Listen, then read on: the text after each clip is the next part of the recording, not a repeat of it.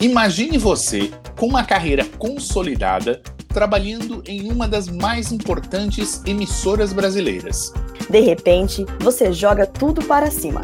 Sai da sua casa, sai da sua cidade, atravessa o Atlântico e desembarca num país desconhecido, onde você não fala nada do idioma apenas com a cara e a coragem. E ainda por cima consegue se reinventar e começar uma nova carreira de sucesso. Eu sei, é difícil de imaginar, mas este é o caso da nossa entrevistada de hoje, uma editora brasileira que mora na França, mais precisamente em Paris. Eu sou o Arthur Ankercrone, radialista e publicitário. E eu sou Veridiana Jordão, jornalista, e o Sinal Sujo Podcast está começando.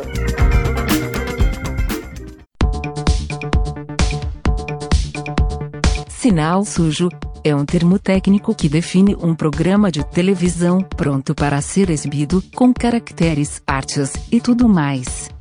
E agora, é um podcast que fala sobre TV, jornalismo, comunicação e novas mídias. Está no ar, o Sinal Sujo Podcast. Veri, hoje você e a nossa convidada têm algumas coisas em comum. Além de morarem na Europa, é muito provável que vocês tenham histórias bem parecidas. Olha, Arthur, é verdade. Eu tenho certeza que temos várias figurinhas para trocar aqui hoje. E nós vamos descobrir essas diferenças e semelhanças a partir de agora.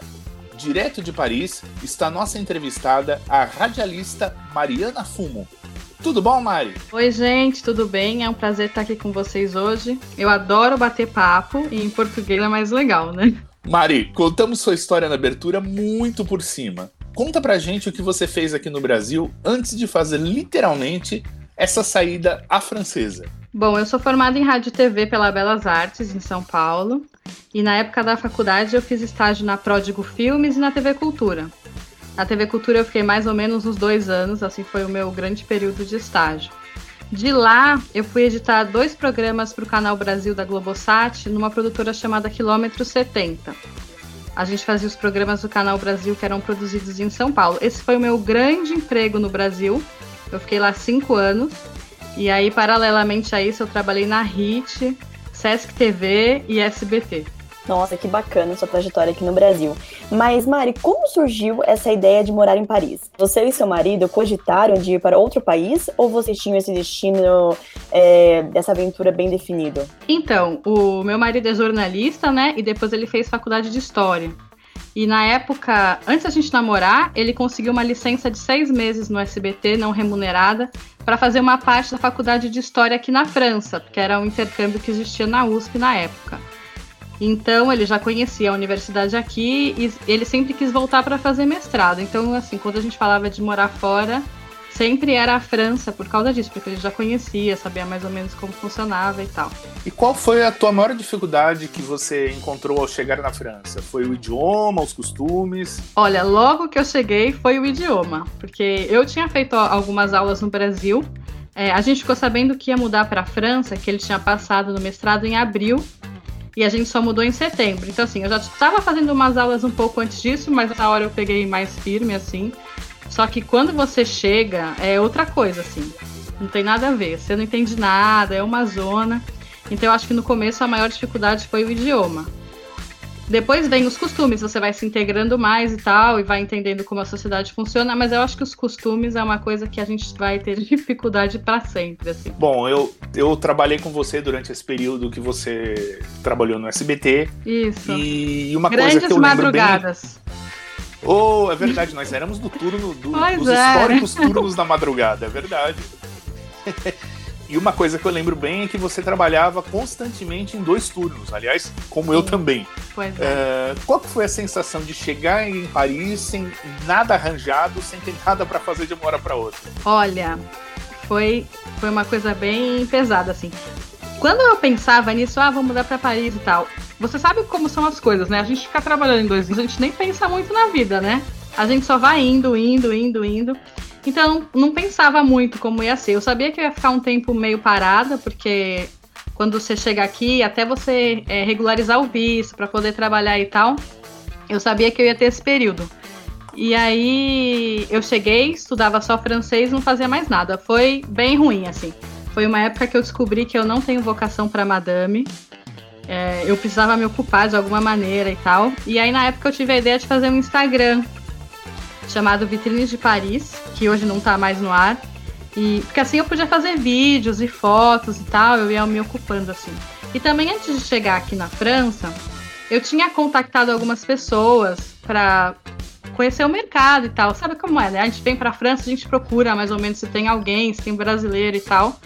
E as respostas não tinham sido muito animadoras. Então eu também ficava pensando assim: ah, eu não vou conseguir trabalhar com audiovisual na então eu vou ter que produzir eu mesma o conteúdo para preencher o currículo nesse meio tempo. Mari, Paris é uma cidade conhecida pela moda, pela gastronomia e, claro, pela sua beleza. Mas o que levou você a criar uma página no Instagram sobre as vitrines das lojas? Então, eu pensei nas vitrines porque tá na rua, né? Eu não precisava falar com ninguém, dá para gravar as coisas fazendo a tímida, assim.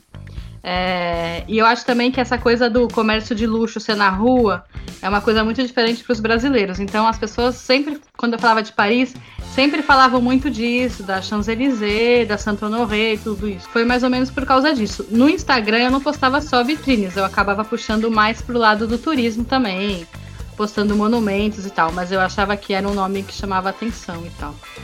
Mari, depois da sua experiência com o Vitrines de Paris, apareceu uma oportunidade em uma série no Canal Plus, que é provavelmente a emissora francesa de maior prestígio internacional, inclusive participa de diversas produções para o cinema.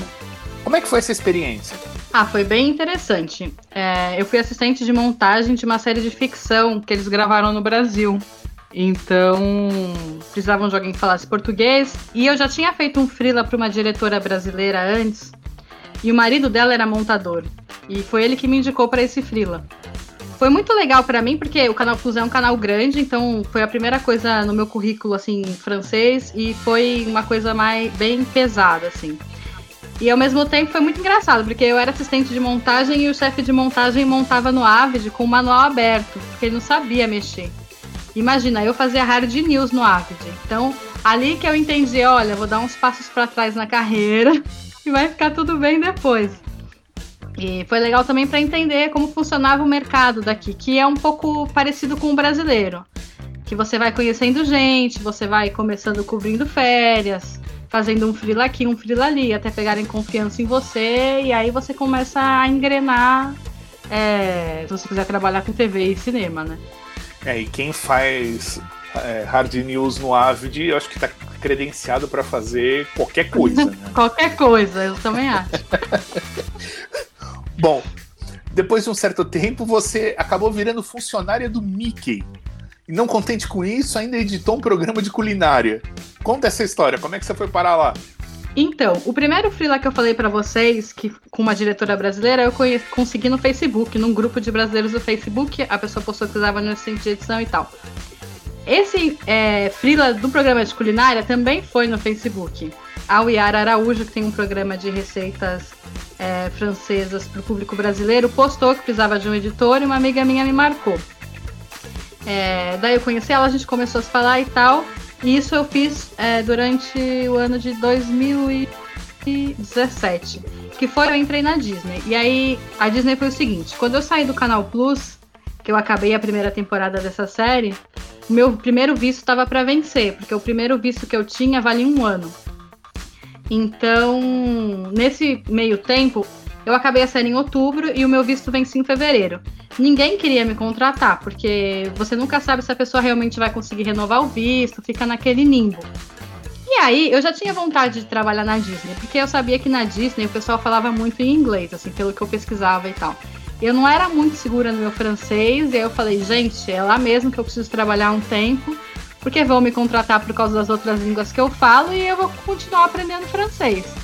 E o processo seletivo era muito longo. Eu lembro que eu vim em outubro uma vaga é, para um programa de trainee que só ia começar em março do ano seguinte. Daí eu falei, ah, março já vou ter meu visto, maravilha. E eu me inscrevi nesse processo seletivo na Disney, é, essa coisa de confidencialidade, você tem mil contratos de confidencialidade e tal.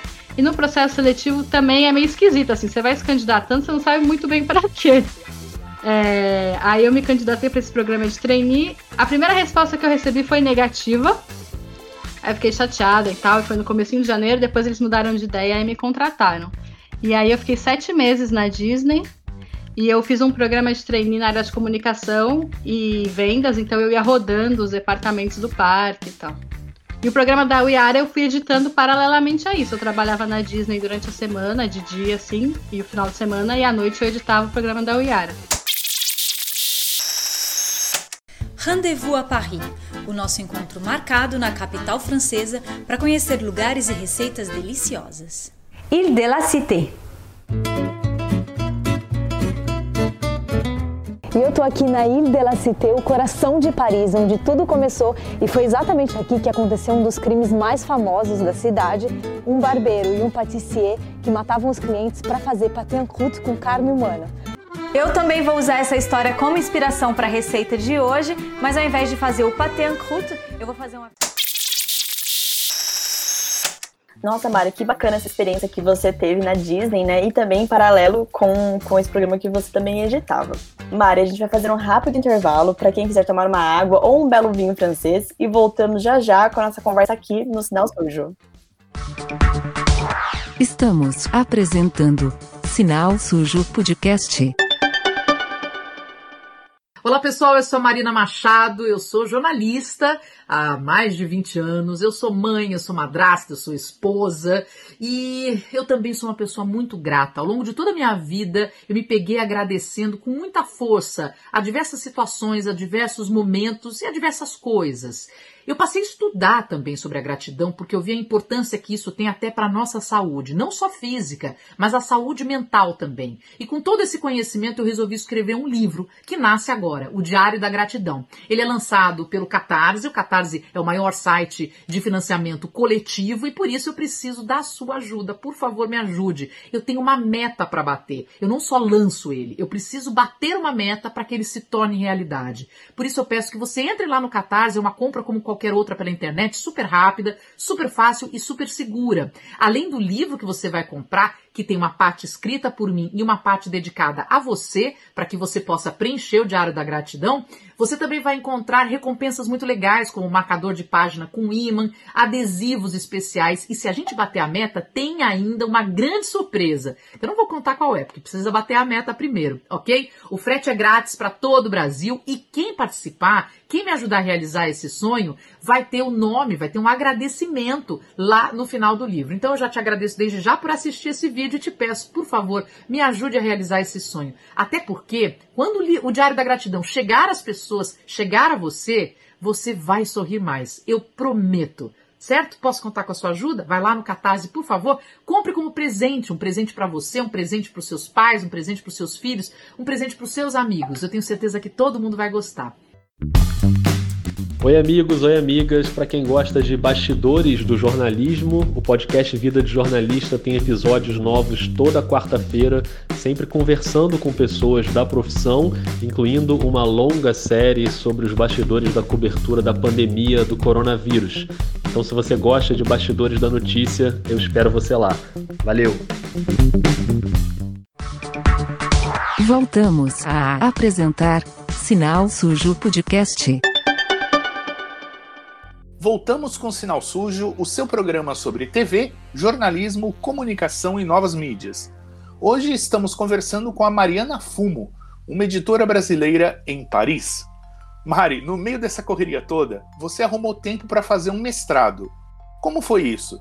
Como é que foi para juntar isso tudo? Então, a ideia sempre foi fazer um mestrado aqui, mas eu tive que adiar no primeiro ano é, porque eu não estava muito segura com a língua. Depois eu comecei a trabalhar no Canal Plus e aí eu perdi o ano letivo, que aqui o ano letivo começa em setembro. Mas eu sempre quis fazer um mestrado aqui, assim, já era a ideia. No meu mundo ideal era ter uma experiência acadêmica e uma experiência profissional. Porque quando a gente se mudou, a gente não sabia se a gente ia ficar aqui dois anos ou se a gente ia ficar aqui para a vida inteira. Então eu tinha um pouco de pressa para ir resolvendo essas duas coisas. Bom, uma coisa que me chamou a atenção na sua dissertação do mestrado foi você ter falado sobre estratégias de transmídia para o público infantil abordando a questão da proibição de publicidade para esse público. Olha, eu não tinha ideia que isso acontecia também na França. Aqui a programação infantil praticamente desapareceu da TV aberta. E aí na França, como é que como é que tá essa parte da publicidade para criança? Então, aqui na França não é proibido que nem no Brasil. Aqui não pode publicidade para criança nos canais públicos, nos canais privados não tem essa regra. Aqui na França, quando você é aceito num programa de mestrado, você é aceito, mas assim, depois você tem que ir atrás do seu orientador. E me indicaram uma professora que veio a ser a minha orientadora e ela é especialista nessa coisa de programas infantis.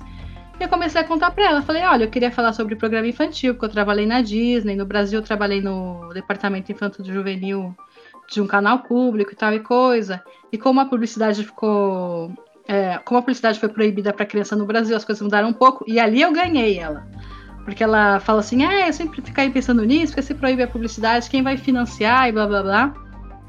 Então essa coisa do, da proibição foi muito forte para mim no meu, na minha dissertação, porque é um assunto muito em voga aqui na França, né? Mas tem o problema de assim, o conteúdo infantil precisa ser financiado. Se não é a publicidade que vai financiar, quem é que vai se ligar disso, né? Porque no Brasil proibiram isso, mas para quem tem TV a cabo, Netflix, Amazon Prime, não fez a menor diferença. Mas para quem já não tem acesso a isso, ficou com menos ainda a TV aberta, né? É, aqui ficou praticamente restrito à TV Cultura, isso na, na TV aberta e alguns desenhos soltos no, no SBT. Mas, é. no geral, nenhum canal mais investe nesse. Nenhum canal aberto, né? Investe nesse, nesse segmento. É triste, porque eu sou de uma geração que nasceu nos anos 80, que tinha Castelo Ratimbum, que tinha o Ratimbum antes disso. A gente tinha conteúdo nacional bom, infantil. O Brasil ainda tem, mas ele está centralizado na TV a cabo. E assim, nem metade dos brasileiros tem TV a cabo, né? Mas você acha que é, ter a publicidade é algo negativo para as crianças? Você acha que pode influenciar também elas? Como é que você lidou isso na sua dissertação? Assim, a princípio eu sou contra, né? Eu acho que todo mundo é. Se você ficar vendendo o produto direto para a criança, com a linguagem da criança, mas assim, você tem que pensar no entretenimento dessa criança também, né? Alguém tem que se encarregar disso. E falando também assim sobre o seu mestrado, Mari, como é que foi esse processo uhum. de ser aceita pela universidade? Então, é uma burocracia boa, viu? Na França tudo é muito burocrático, mas até uma dica assim, quem quer fazer mestrado na França, se você vem direto do Brasil para fazer o mestrado aqui, tem a Campus France, que ajuda você a fazer o seu dossiê e tal. Eu acho que é até mais fácil do que eu fiz, porque eu já me inscrevi estando aqui. E uma coisa assim super importante é que você precisa de carta de recomendação dos seus professores. Eu tive que ir atrás dos meus professores da graduação para pedir carta, sabe? Ai, por favor, preciso de uma carta para entrar no mestrado e tal. E aí eu me candidatei para quatro universidades aqui. Eu fui aceita em duas e recusada em duas. Você, aqui no Brasil, você fez especialização na Unicamp em artes visuais e novas mídias, né? Uhum. Isso te ajudou a entrar no mercado francês do audiovisual? Quais as, as principais diferenças entre os sistemas de ensino daqui e aí da França? Então, eu acho que a minha especialização em si não me ajudou muito a entrar no mercado audiovisual francês. É... Foi mais ter começado a trabalhar com brasileiros aqui e uma coisa foi levando a outra. Porque assim, você chega do Brasil com um bom currículo. Só que as pessoas não conhecem os lugares que você trabalhou, não conhecem as faculdades que você fez fica uma coisa meio abstrata, sabe? Então eu não sei se isso me ajudou muito, não. E até uma dica que eu dou para quem quer trabalhar, enfim, morar fora, é fazer um LinkedIn muito forte. Porque as pessoas, assim, sempre que eu me candidatava para uma vaga, eu via que as pessoas entravam no meu LinkedIn para ver se tinha recomendação, para ver se eu tinha as universidades bem tagueadas, assim e tal, porque é ali mais ou menos que eles vão vendo, né? O que, que é o que. Inclusive, concordando com o que a, a Mari acabou de falar sobre o LinkedIn, é legal o nosso ouvinte dar um pulinho e ouvir o nosso episódio em Desabalada Carreira, que foi feito com a Carol Pires, que é orientadora de carreira. Inclusive, foi ela que nos sugeriu entrar em contato com você, que ela sabia que você tinha uma boa história aí, Mari. Então, até falando da Carol, é, ela me ajudou muito a me organizar com as coisas aqui na França, porque eu nunca fiz processo seletivo no Brasil. Eu imagino que o Arthur seja assim também. A gente vai indo de um emprego para o outro meio que por indicação, né? Está numa emissora e conhece alguém que está em outra emissora que precisa de alguém, e assim a gente vai. A gente nunca pensa muito na carreira. Ah, sempre, olha, vou te falar, minha realidade nos últimos 30 anos tem sido essa. Pois é, aí eu cheguei aqui e precisava de carta de motivação. Toda vez que você vai postular para uma vaga, você precisa escrever uma carta, porque você quer trabalhar lá, sabe? Você precisa de um currículo organizadinho e tal. Então a Carol me ajudou muito. Eu já tinha trabalhado com ela no SBT, ela tinha sido minha coordenadora, o chefe do meu chefe, nem sei mais. Mas a gente já se conhecia do SBT e depois ela me ajudou muito quando eu estava aqui. E sobre o ensino francês para o brasileiro, assim, acho que a coisa que mais me chocou aqui foi que, assim, o professor está às três horas da aula falando, os alunos passam as três horas da aula anotando tudo que o professor fala. É uma coisa assim absurda. Eu fazia só uns tópicos e olhe lá, e todo mundo lá, tipo, no computador super louco, anotando tudo. Aí o trabalho que você vai fazer para aula de semiótica não tem nada a ver com o que você aprendeu na sala, sabe? É uma coisa a mais que você tem que correr atrás de você mesmo, se vira nos 30. Atenção! Se vire nos 30! Eu lembro, por exemplo, de um trabalho que eu tinha que fazer. Eu, o meu mestrado foi sobre indústria audiovisual, né? A grande área era indústria audiovisual. E aí eu tinha que achar um cinema, ir até lá e descobrir que leis de incentivo que o, o cinema usava, quantos funcionários tinha, não sei o quê. E eles falam assim, faz isso daí, aí você vai atrás. E eu não sei como é no mestrado no Brasil, mas eu acho que isso me chocou, assim, quando eu tá no, nos lugares que eu estudei no Brasil, a, a faculdade te ajuda mais, o professor te dá uns caminhos e tal. E eu acho que essas são grandes diferenças, assim. É. O que eu vejo em Londres, né, também incluindo Londres aqui no nosso papo, é, com muitas pessoas que eu, que eu conheço lá, que fazem mestrado, ou mesmo até faculdade, é realmente diferente do Brasil. É. Lá os professores dão a aula, mas na verdade você tem que correr realmente atrás, né? É, uma, é. é um ensino mais independente, eu digo, né? Isso. né? Tanto é que eu ficava, eu fico abismada, porque tem amigos meus que vão pra faculdade uma vez por semana. Eu falo, mas como assim uma vez por semana? Você não tem aulas certinhas, né? Horário certinho? fala assim, não, não, mas vai entregar o trabalho, dá tudo certo. É. Então, isso me, também me choca lá em Londres, quando eu vejo o pessoal falar. É, eu ia duas vezes por semana pra faculdade, mas assim, para dar conta de, dessas duas vezes por semana, era uma trabalheira danada. E eu trabalhava ao mesmo tempo, então deixava as coisas ainda mais difíceis. Mas bom, é a vida, né?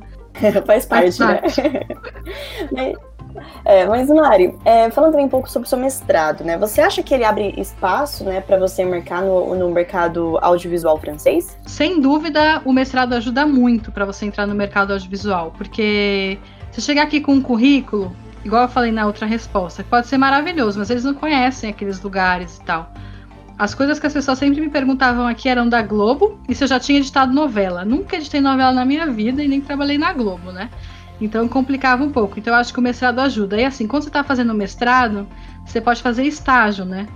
E tem muita vaga de estágio. Então, assim, eu acho que é uma boa porta de entrada. E é até engraçado isso, porque eu tive uma estagiária brasileira aqui na empresa que eu trabalho agora, né? Sempre que eu tenho a oportunidade de colocar uns gringos nos processos seletivos assim, sabe? Enfiar uns currículos no meio, então, e aí tinha uma estudante brasileira, ela chama Giovana. Se ela estiver ouvindo a gente, um beijo, Giovana. E ela fazia audiovisual na USP e estava fazendo intercâmbio aqui. Aí veio a mulher do RH, nossa, mas você conhece essa faculdade, não sei o que, sabe? É a USP. Como é que alguém não conhece a USP? pra gente é uma coisa bizarra, né? E uma pessoa que faz cinema na USP, você sabe que a pessoa é boa. Mas enfim. Então eu acho que é super importante, assim, se você quiser se firmar mesmo. Claro que tem exceções, né? Mas aqui eles não acreditam em autodidata. Tem isso também, uma boa dica. Por exemplo, eu quando cheguei aqui, é... todas as vagas de montagem aqui pedem After Effects. Se eu abrir o After Effects duas vezes, em todos esses anos foi muito, mas toda vaga pede After Effects. Então, assim, não adianta eu chegar em casa e fazer um, um, curso online de After Effects. Eu tive que ir numa escola fazer um curso de After Effects. E as pessoas falam, ah, você sabe After Effects? Ah, eu sei. Eu estudei na escola X, não sei o que, não sei o que lá. E tá lá no meu LinkedIn que eu fiz da escola X. É, essa coisa de autodidata não cola aqui. Então eu acho que mais um motivo para você tentar estudar. Não precisa ser um mestrado, mas assim, você vai ter que fazer um, um curso aqui, um curso ali. Mari, você encontra ou encontrou algum tipo de preconceito em ser aceito no mercado de trabalho francês? Ah, eu sempre vou ser a pessoa exótica, né? Eu acho que isso nunca vai mudar. Eu construí uma. Eu, te... eu tento, assim, por exemplo, quando eu cheguei aqui, eu trabalhei no Canal Plus, que foi muito legal. Mas assim, as pessoas que trabalham lá sempre trabalham lá, então eu sabia que ia ser muito difícil entrar ali para ficar, porque eu ia ter que começar cobrindo férias e não sei o que, não sei o que. Então, o que eu fiz? Eu comecei a focar em trabalhar em empresa americana. Trabalhei na Disney, depois eu trabalhei no Taste Made. para tentar ser uma pessoa mais internacional e tirar um pouco dessa coisa de só ter trabalhado no Brasil, sabe? Porque eu acho que eu já sou brasileira, isso nunca vai mudar, e eu tenho um sotaque forte. Hoje eu falo bem francês e tal, mas eu tenho um sotaque. Tem gente que consegue disfarçar e tal, eu não. Então eu acho que eu precisei me adaptar rápido no mercado nesse sentido, porque sim, eu é sempre assim a brasileira, né? A pessoa que, que veio do Brasil, que trabalhou no Brasil. Tem o lado bom, mas você fica marcado, né? Entendi. Eu acho que em Londres também a gente tem uh, passa um pouco por isso, né? É, porque além do é. mercado europeu, né? Porque assim, tem a diferença. Eu não sei em Paris, mas em Londres tem, né? No mercado europeu, tá bom, você é europeu, é ok. E você seja de outro outro continente, né? então, e é até muito engraçado isso, porque quando eu trabalhei na Disney, eu estudava na Disney, né? E tem os territórios ultramarítimos da França, que são a Guiana Francesa, a Ilha da Reunião e mais alguns lugares. E quando eles falavam de mim, eles falavam de mim junto com esse pessoal, assim, sabe? O pessoal tropical. E tinha os outros estrangeiros que vinham de países da Europa e, assim, eram colocados em casinhas diferentes. Então eu acho que isso existe sim muito. É complicado. Mas, Mari, é, vamos falar agora de você hoje, né? É, eu vi que você fala, é, que você uhum. foca agora em falar sobre moda sustentável. Que por sinal você tem um blog que chama né, o Guarda-Roupa de Segunda Mão, com dicas de lojas que tem essa uhum. preocupação ambiental. Conta pra gente como surgiu essa vontade de falar sobre esse tema, que cada vez mais tem, é, vem sendo discutido no mundo da moda. Então, quando eu fiz o Vitrine de Paris, eu gostei muito de produzir conteúdo para a internet, tanto que depois fui estudar isso, né? E essa coisa da moda sustentável veio em consequência das mudanças do, do meu consumo, assim, da minha vida. Você que mora em Londres, você sabe, assim, a gente não tem espaço para as coisas. Aqui é, tá liberado repetir roupa. As pessoas compram roupa de segunda mão e não são e não só porque elas são descoladas ou porque elas não têm dinheiro, assim. Os hábitos de consumo são muito diferentes. Então eu achei que era um tema interessante. E como eu já tinha falado de moda no Vitrines e tinha dado certo, o público brasileiro gosta disso, eu achei que ia ser legal. O que eu mudei dessa vez, assim, é que quando eu fiz o Vitrines, no canal de YouTube, eu sempre gravava com gente que falava português. E dessa vez, a minha ideia é gravar vídeo com franceses, e aí eu legendo, né? Pra, enfim, ter essa troca de culturas. Antes da pandemia, eu tinha gravado três vídeos só que aconteceu tudo isso. Mas foi por isso que eu escolhi falar sobre moda sustentável, porque eu acho que é um assunto. A sociedade francesa está longe de ser perfeita, mas nessa coisa do consumo, assim, a gente está muito na frente do que o Brasil. E falando um pouquinho sobre moda, né? É engraçado que você comentou é, de Paris e Londres também. Eu acho uma coisa muito engraçada, porque as pessoas não seguem, não seguem uma, uma moda ali, né? É uma cidade muito multicultural. Então você anda na rua, tem gente de todos os jeitos, todos os estilos. E acho que é bem isso também. As pessoas realmente vão no brechó para comprar uma roupa diferente, para também tentar ser sustentável. Eu vejo que as pessoas fazem um esforço lá, de uma certa forma, né, que tem mais consciência, de comprar não só roupa, mas coisas que ajudem no, no meio ambiente, essa questão né, da sustentabilidade. É. é bem bacana. Mário, eu vou fazer aqui a famosa pergunta de leigo no assunto. Aqui, entre outras coisas, você trabalhava no SBT, que é uma televisão extremamente popular e fala com uma parcela imensa do público. Sei que a Itália também tem uma TV absurdamente popular, para dizer o mínimo. Como é que a TV francesa, principalmente a TV aberta da França? Então, a TV francesa nasceu pública, né? Então tem esse senso de um serviço para as pessoas e tal. Então aqui, por exemplo, tem muitas aquelas grandes reportagens, tipo Globo Repórter, que parecem documentários programas de debate. Inclusive, muita gente acha a TV francesa elitista nesse sentido, né? Mas também quando é para fazer programa popular, eles capricham. Eles gostam muito de programas de auditório. Aqui tem muito reality show, não nos, nos canais públicos, né? Mas nos outros. E assim, tem uma coisa que a minha geração aqui na França não tem. As pessoas assistem muito pouco a TV, então a TV também acaba que é meio datada, assim. Não tem um programa que atrai esse público. O brasileiro é muito mais ligado na TV. Ô, Mari, no, no Reino Unido é, é lei que as pessoas precisam pagar uma licença para ter uma televisão em casa. Na França também é isso? Uhum. Sim, aqui também tem. O Macron até queria acabar com esse imposto, mas por enquanto está mantido. Ele vem junto com o nosso IPTU e é mais ou menos 140 euros por ano. Basta ter uma TV que você tem que pagar. E até por isso que muita Olha, gente eu, não tem TV. Eu tava vendo as taxas é, da, do Reino Unido e agora você falando dos 140 euros por ano. Gente, se no Brasil fosse assim, ia ter pouca TV nesse país, viu? é que tem aquela coisa de que ah, você está é, sustentando a TV pública, sabe? A TV Cultura ia ser milionária, imagina muito bem. mas eu acho que hoje faz menos sentido mesmo. É, mas se você tem o aparelho de TV, você já paga, mesmo que você não assista é, a TV. É assim né? também na, então... na Inglaterra, Veri? É, é assim mesmo na Inglaterra. Se você tem uma televisão, não importa é. se você vai conectar com Netflix ou com né, Amazon Prime, o que seja, você tem que pagar. E lá, se eles descobrirem que você está baixando algum conteúdo ou assistindo sem pagar né, é, essa taxa, você pode dar uma multa de até mil, mil, mil pounds, né, mil libras. É bem. Eles puxado. são bem. É, olha, se eu morasse aí, eu tenho que descobrir um vizinho que pagasse pra assistir televisão, porque olha. É muita coisa, gente, é muito caro. Mas uma coisa é. engraçada que eu tava pensando também, né? Eu não, nunca conheci alguém que, que foi pego. Como que então, aqui tem... casa ver, né? É, aqui tem a lei Adopi para baixar coisa, né? E eu conheço gente que foi pega. Mas assim, a França, ela é meio legalzinha. Então, quando você é pego baixando alguma coisa e tal, ou assistindo streaming, você ganha uma carta, ganha. Você recebe uma carta de advertência e a segunda vez você é multado. Então, quando a pessoa é divertida, ela já Senão, para. Senão, na sabe? próxima, acho que eles te deixam de castigo, né? Ah, que bom, mas avisa.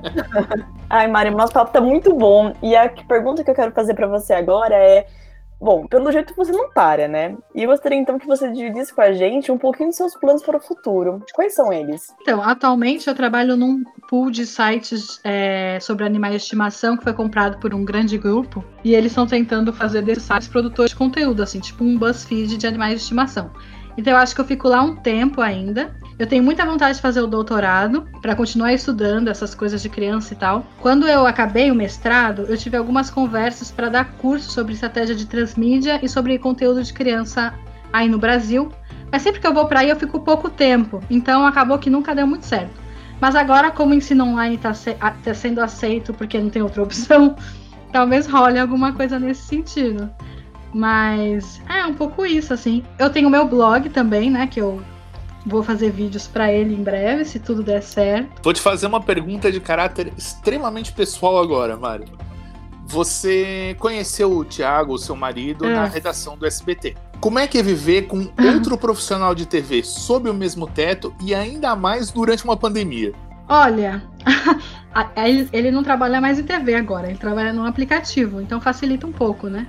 Porque eu já consumia toda a internet da casa editando, imagina. Quando a gente trabalhava junto era pior, eu acho, né? Porque a gente fazia o mesmo jornal ainda por cima. Então hoje, só da gente não trabalhar na mesma empresa, eu já fico muito feliz. O que a gente não consegue é trabalhar junto. Por exemplo, eu fico arrumando essas coisas de, de vídeo para fazer e tal. Eu adoro ficar inventando moda. E só que a gente não consegue trabalhar juntos, assim. Porque eu sou muito metódica, assim, eu gosto de tudo muito organizado e o Thiago é do improviso. Então, não dá muito certo. Ah, imagino. Mari, é, chegamos agora no momento do merchan. Aquela hora que você conta o que está fazendo, onde nosso ouvinte pode te encontrar, ver o que você faz, saber mais sobre você. E também é o momento que você pode falar o que você quiser e não teve oportunidade durante o nosso bate-papo. Então, divirta-se. Bom, primeiro, obrigada pelo convite de novo, né? Vocês podem me achar no Instagram, porque eu sou muito instagrameira. Meu Instagram é mariana.fumo. Se vocês quiserem conversar sobre trabalhar fora e tal, vocês podem me procurar lá. No LinkedIn também, eu tô como Mariana Fumo. É, vocês podem me seguir no meu blog, que é arroba de segunda mão, underline blog no Instagram. E é isso, assim, eu acho que uma coisa que eu não falei talvez que seria legal é assim, se você quer mudar de país, pesquisa bastante o mercado do lugar, começa a entrar em grupos do Facebook, é, procura grupos de profissionais. Até no LinkedIn também tem, às vezes as pessoas não sabem, mas no LinkedIn tem grupos assim de audiovisual e tal, para você começar a começar a se familiarizar com o mercado.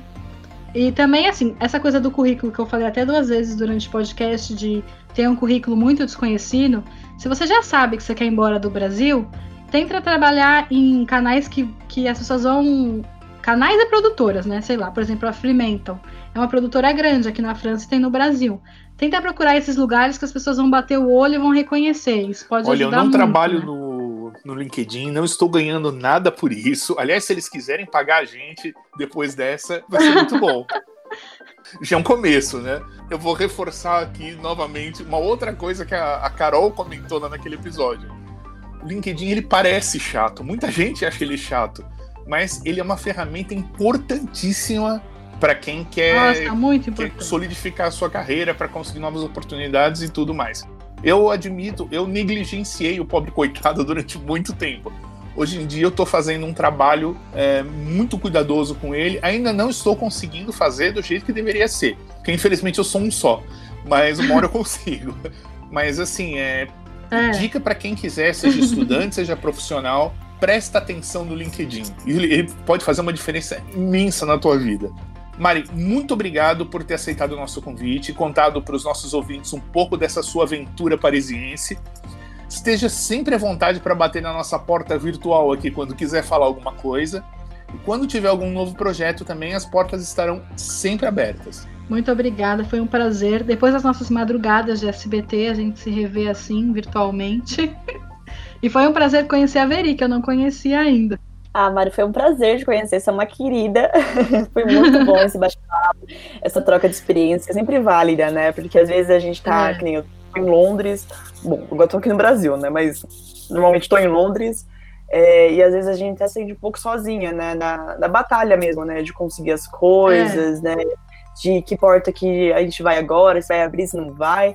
Então é gostoso a gente ter essa troca de experiência, né? De saber que né, tem pessoas passando pela mesma coisa que a gente, né? Isso é muito É. bacana.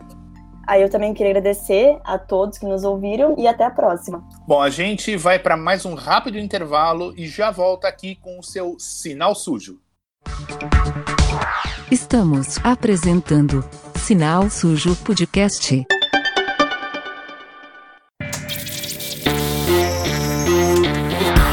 Casa mais vigiada do país.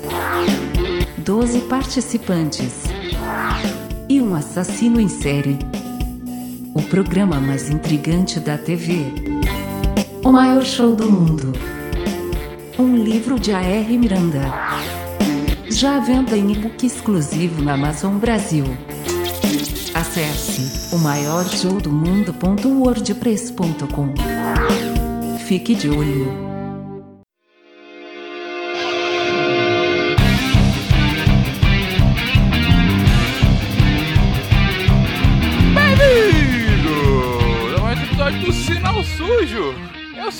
Fencas, do SciCast, porque a ciência tem que ser divertida. Voltamos a apresentar Sinal Sujo Podcast. E depois desta conversa sobre televisão, YouTube, moda e sustentabilidade, vamos encerrando o Sinal Sujo Podcast desta semana. E o que temos para a semana que vem, Veri?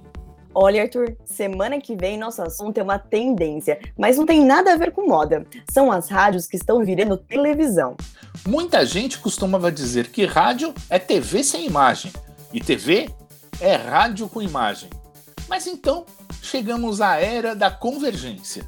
Vamos conhecer a rotina de duas rádios que resolveram virar TV, mas sem deixar de ser rádio, e ambas estão com muito sucesso. Olha, Veri, eu tenho uma curiosidade. Agora eles falam telespectadores, ouvintes ou teleouvintes?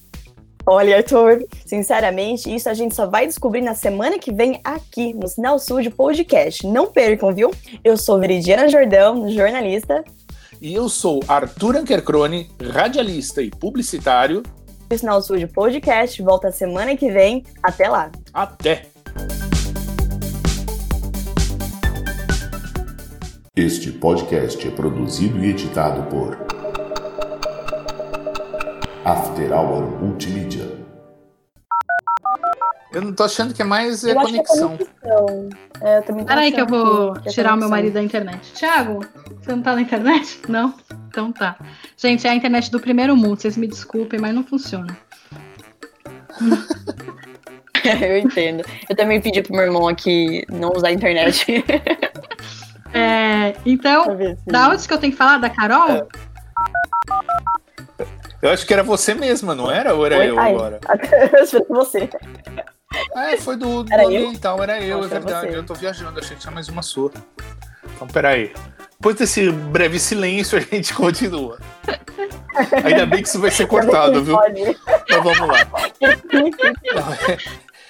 Se brincar nisso, eu faço uns extras, viu? Bom, vamos lá. A última vez que eu vi um roteiro assim foi na faculdade, todo arrumadinho e tal. Olha, eu vou te falar, geralmente a gente não vê mesmo, viu? Vê mesmo. É eu- Eu confesso que quando quando eu ouvi também esse roteiro, eu falei, nossa, Ah, é que eu. Gente, eu me senti muito importante. Eu até passei um batom pra vir aqui. Também se escolhe bem os convidados, tirando eu, o resto foi muito bem escolhido. Parece. Veri, hoje você e a nossa convidada têm algumas coisas em comum. Além de morar na Europa, é muito provável. Muito provável, não existe, isso vai para os extras, fica tranquila. Direto de Paris está nossa entrevistada, a radialista Mariana Fumo. Tudo bom, Mari? Tudo bom. Agora deixa eu fazer de novo aqui. Vamos lá. arturtv.wordpress.com